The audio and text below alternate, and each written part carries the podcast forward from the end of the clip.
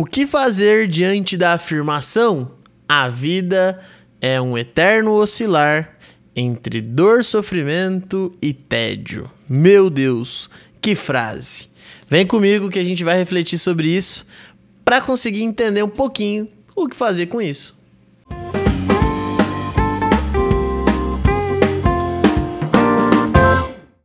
Queridos e queridas, bem-vindos ao nosso canal Sua Filosofia e esse é o podcast Café com Bolacha, o seu podcast de filosofia para provar que boas reflexões cabem no tempo de um cafezinho. Povo, eu, Prof. Toninho, hoje venho trazer aqui para vocês uma reflexão bem legal a partir desse pensamento de que a vida é um, é um oscilar entre dor, sofrimento e tédio. O que significa isso? Para onde quer nos levar esse pensamento? Só que antes de refletir, eu vou pedir aqui a sua ajuda. Deixa seu like, se inscreve no canal, ativa o sininho aí e se você tiver com o coração bondoso, mas só se você tiver com o coração bondoso, aqui na nossa descrição do vídeo tem tanto o Apoia-se quanto o Pix. Se você puder fazer uma doação, tudo isso para que o canal possa se manter vivo e sempre atualizando as programações. Beleza? Galera, é o seguinte. Hoje nós vamos falar um pouquinho sobre um filósofo chamado de Arthur Schopenhauer. Mas antes eu gostaria de levá-los a pensar lá naquele desenho famoso Toy Story. O Toy Story, quando você olha para toda aquela dinâmica, você tem que lembrar que são brinquedos de uma criança diante de é, um certo esquecimento. Obviamente, a, a criança lembra de alguns porque são seus favoritos, mas da maioria, depois de adquirido, acaba perdendo a graça. E quem nunca passou por isso, né? Criar uma expectativa tão grande dentro de si, um desejo tão grande interno sobre algo, e quando adquiriu esse algo, falou: Ah, Sério mesmo, é isso? O Schopenhauer, esse filósofo extremamente importante, vai nos dizer o seguinte: que na natureza tudo que move ou aquilo que faz com que a natureza se mova é a famosa vontade. A vontade, o desejo de possuir o ainda não, possu o ainda não possuído. Então eu tenho vontade de comprar um carro, eu tenho vontade de tomar um suco, mas isso seria fácil de entender, né? Mas a vontade não se restringe só a isso. A vontade também está numa planta, por exemplo, que quer ocupar um espaço que ainda não é dela. A vontade está num, num cachorro que quer procriar. A vontade está numa flor que quer desabrochar. Então a vontade está aí, sempre dado, e ela rege toda essa espécie, essa espécie de movimento da natureza. Beleza? Então o mundo, ele é nada mais do que a vontade ou a representação dessa vontade. O Schopenhauer vai dizer o seguinte: pensa no ser humano. O ser humano, então, ser que vive, todos os outros seres também, seres que vivem, vivem então portadores dessa vontade. Se nós somos portadores dessa vontade, quer dizer que estamos em constante procura daquilo que não temos. Ora, se eu estou em constante procura daquilo que eu não tenho, automaticamente estou em sofrimento constante, porque desejo possuir aquilo que ainda não possuo. Só que aqui que vem o grande grande detalhe doloroso talvez da nossa reflexão. Ao conquistar esse algo desejado, eu automaticamente passo para uma outra instância, que é a instância do tédio, ou seja, de conseguir aquilo que eu desejava. E diante desse conseguir o algo desejado, o que eu automaticamente faço é criar um novo desejo. Pode ser até pela mesma coisa, mas pensa o seguinte: eu comprei o carro, nossa, legal. Eu entrei no carro, sentei. Já vem, opa, vou encher o tanque de gasolina, o que é muito difícil nos dias de hoje. Mas você vai até o posto, você encheu o tanque de gasolina. Opa, agora eu preciso ir ao lava rápido. E aí você vai ao lava rápido. Ah, não, agora tem que dar uma voltinha porque ele tá bem, bem bonitinho e tal. Eu quero sair por aí desfilando com o meu carro. Você vai andar e fala: ah, agora eu vou comer um lanche porque eu tô com fome. Depois do lanche, nossa, preciso de um doce. E esse ciclo não acaba, porque a vida é uma eterna vontade, ou procurar realizar essa vontade. E aí então vem essa constatação de que a vida é como se fosse um pêndulo que oscila, ora em dor e sofrimento, porque eu ainda não tenho o objeto desejado, ora porque eu já conquistei o objeto desejado e estou entediado por ele. Então a nossa vida é um eterno oscilar entre dor, sofrimento e tédio. Aí você vai falar assim: nossa, que constatação boa de ter, né? Que coisa agradável de pensar que a vida é um oscilar entre dor, sofrimento e tédio. Pois é, é por isso que o Schopenhauer é, é atribuída a ele a ideia de um pensamento pessimista de um pensamento que vai olhar para a natureza humana como essa natureza que está sempre em busca de realizar essa dor, esse sofrimento, mas quando consegue realizar, transforma-se em tédio. Beleza? Só que aí a pergunta que vem é, professor, beleza, eu entendi até aqui, tá tudo lindo, tudo maravilhoso. Entendi que pro Schopenhauer a vida é dor e sofrimento e que nós podemos realizar e ir pro tédio, mas e aí? O que, que eu faço com isso?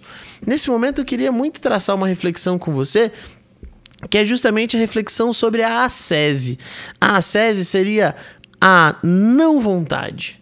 Seria o seu conseguir ter alguns instantes de não vontade. E aqui eu salto, não vou ficar só em Schopenhauer também, vou saltar para a filosofia de modo geral e pensar com você principalmente lá na questão platônica, lá com a ideia da nossa alma racional. Pô, o que é que faz com que você entenda-se enquanto você mesmo.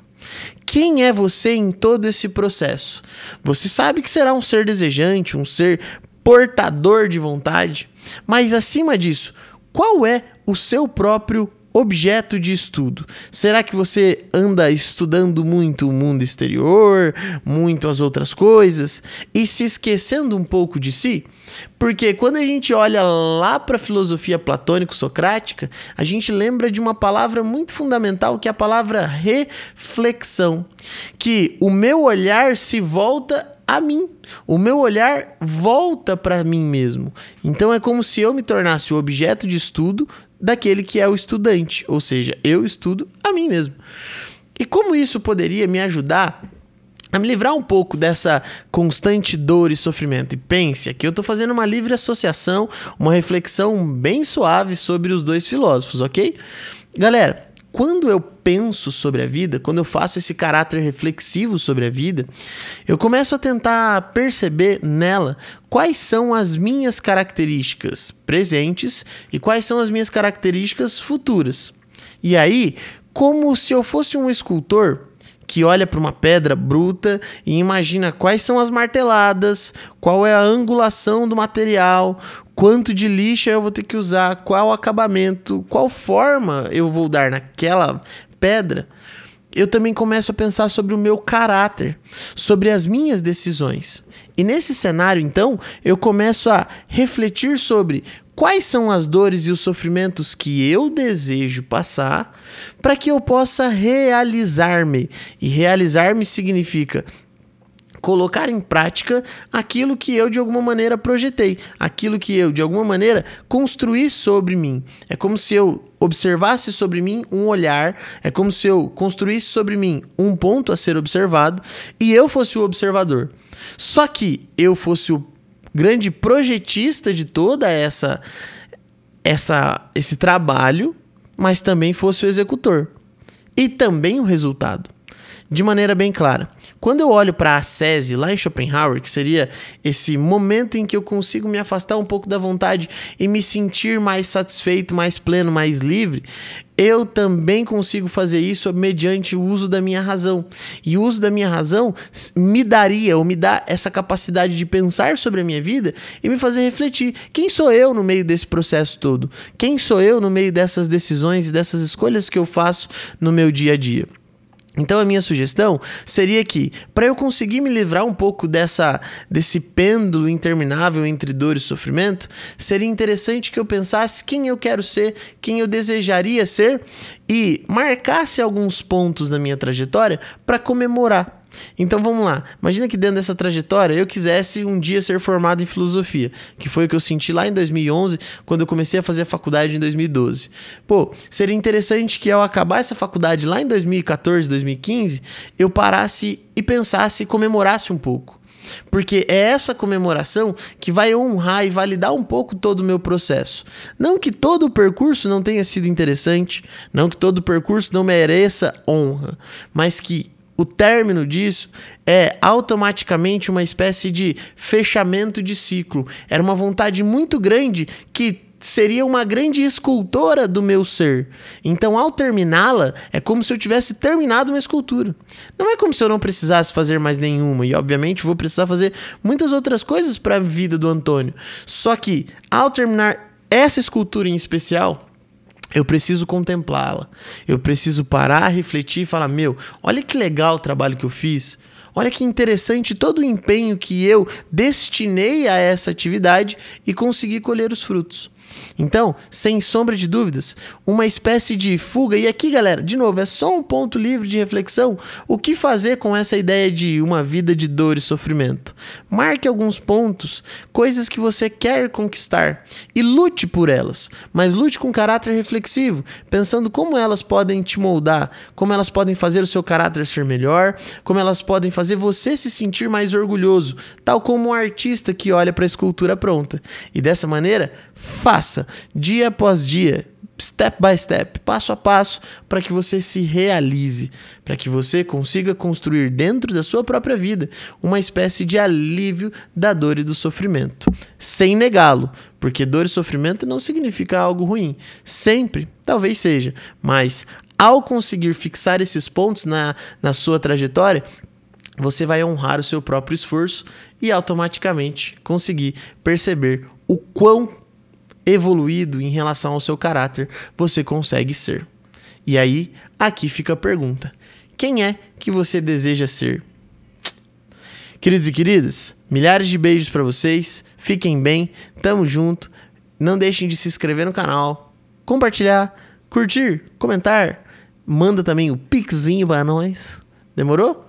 Beijos. Se você está no Spotify, avalie aí o nosso, o nosso podcast com cinco estrelas. É muito importante. Se inscreva, deixe tudo registrado.